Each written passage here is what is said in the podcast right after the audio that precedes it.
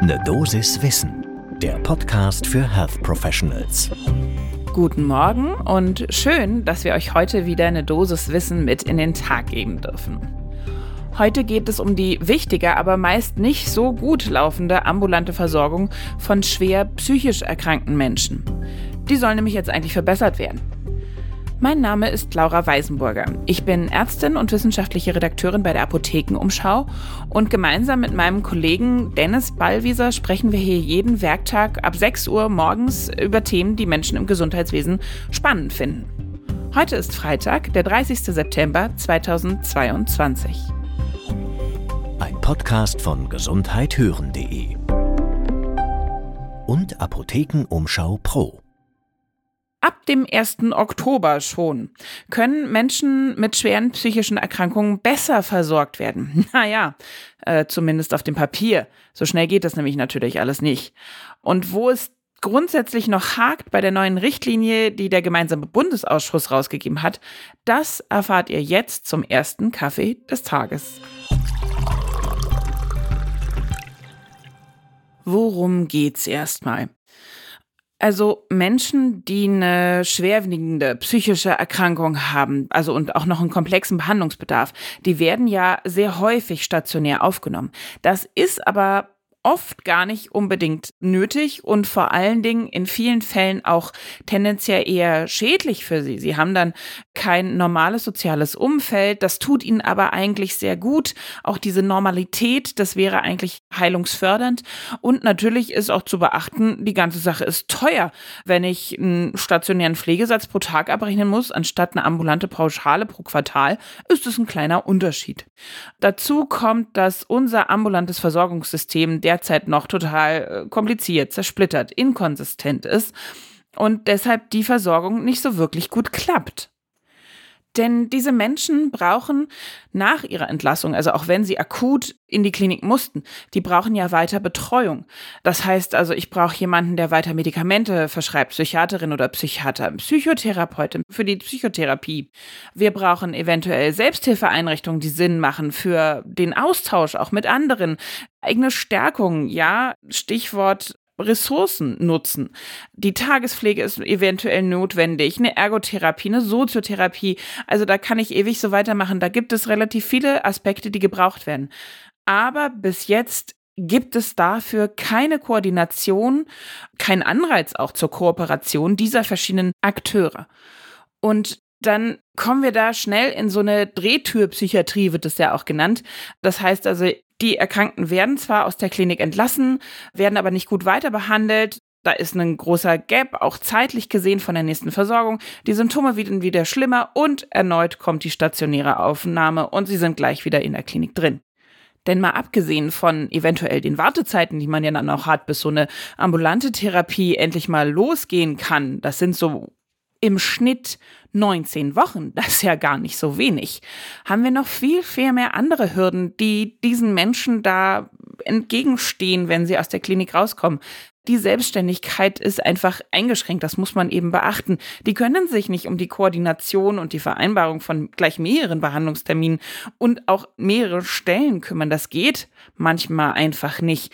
Es gibt nicht so wahnsinnig viele Niedergelassene, die eine Erfahrung in der Therapie von meinetwegen Schizophrenie oder bipolarer Störung haben, die eben oft in diese schweren Verläufe reinrutschen. Und deshalb hat eben der GBA, der gemeinsame Bundesausschuss, beschlossen, okay, da müssen wir irgendwie was machen. Im September 2021 kam da eine neue Richtlinie zu raus. Diese und auch alle anderen Angaben, die wir hier so machen, Quellen, die wir nennen, findet ihr wie immer natürlich unten in den Show Notes zu dieser Folge. Und in dieser Richtlinie wurde also beschlossen, bitte, wir brauchen eine berufsgruppenübergreifende, koordinierte und gut strukturierte Versorgung von diesen speziellen Menschen mit schweren psychischen Erkrankungen, die einen besonderen Bedarf haben. Was steht da jetzt drin in der Richtlinie? Die Ziele. Wir wollen eine leicht erreichbare und flexible Versorgungsstruktur. Wunderbar. Zeitnahe Diagnostik und auch Therapie. Stationäre Aufenthalte sollen verkürzt werden und vermieden werden. Der Übergang soll besser werden von stationär zu ambulant und so weiter und so fort. Bedürfnisse und Wünsche der Patientinnen sollen im Fokus stehen. Ganz viele, ganz, ganz tolle Sachen. Aber wie soll denn das genau klappen? Also die Grundvoraussetzung ist, dass zehn Fachärzte, Fachärztinnen oder Psychotherapeutinnen gemeinsam einen sogenannten Netzverbund in einer Region bilden. Dazu kommt dann noch eben eine entsprechende Klinik und auch noch weitere Einrichtungen, was ich oben bereits alles schon so erwähnt hatte an weiteren Parteien, die da mitmischen in der Therapie. Dieser Verbund beantragt dann zusammen eine Abrechnungsgenehmigung bei den zuständigen Kassen. Wichtig ist hierbei, dass es eine zentrale Ansprechperson für den Patienten, die Patientin gibt, der oder die Behandlungspläne erstellt, Kriseninterventionspläne natürlich in der Tasche hat, falls das nötig ist, Therapieschritte koordiniert und so weiter und so fort. Aber auch eine Fachkraft ist vorgesehen. Das kann eine Sozialarbeiterin sein, äh, Pflegefachkräfte mit psychiatrischer Erfahrung, die eben dabei helfen, die Termine wahrzunehmen und schauen, dass dieses Ganze, was so schön geplant ist, auch gut läuft.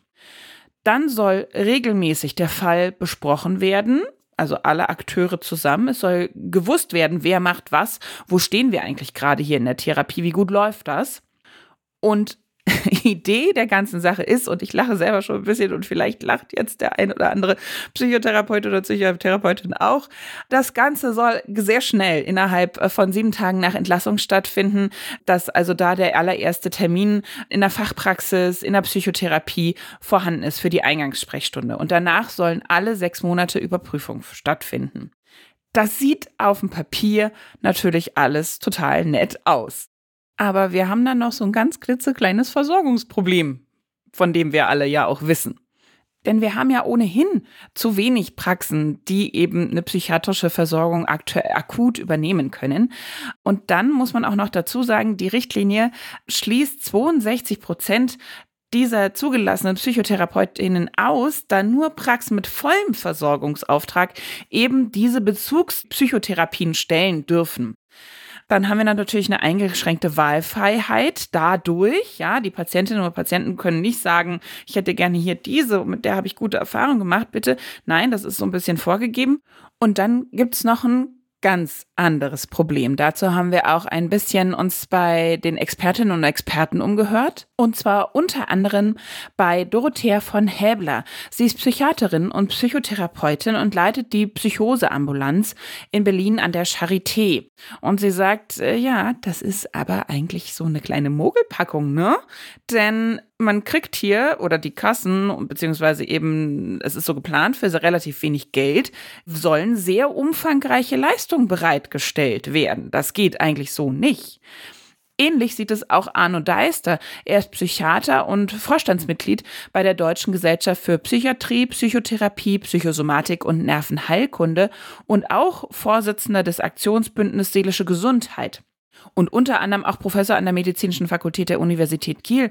Und er sagt, ja, das ist ja alles ein schöner Anfang hier vom gemeinsamen Bundesausschuss, diese Richtlinie, gute Ideen. Aber die Hürden sind einfach bei der Finanzierung. Ihr seht also als kleines Fazit, wir haben da eine neue Regelung. Ab 1. Oktober kann man sich da zusammentun. Da gibt es auch spezielle Voraussetzungen, die auch die Patientinnen und Patienten erfüllen müssen. Wie gesagt, das findet ihr auch alles zusammengefasst nochmal in unseren Show Notes. Aber in der Umsetzung könnte es durchaus habern, weil es eben leider nicht so ganz durchdacht ist. Das war eine Dosis Wissen für heute. Schön, dass ihr wieder mit dabei wart. Und wenn ihr eh schon dabei seid hier in der Podcast-App, dann würden wir uns sehr freuen, wenn ihr uns äh, eine Bewertung gebt. Am allerliebsten fünf Sterne. Ein Podcast von gesundheithören.de und Apothekenumschau Pro.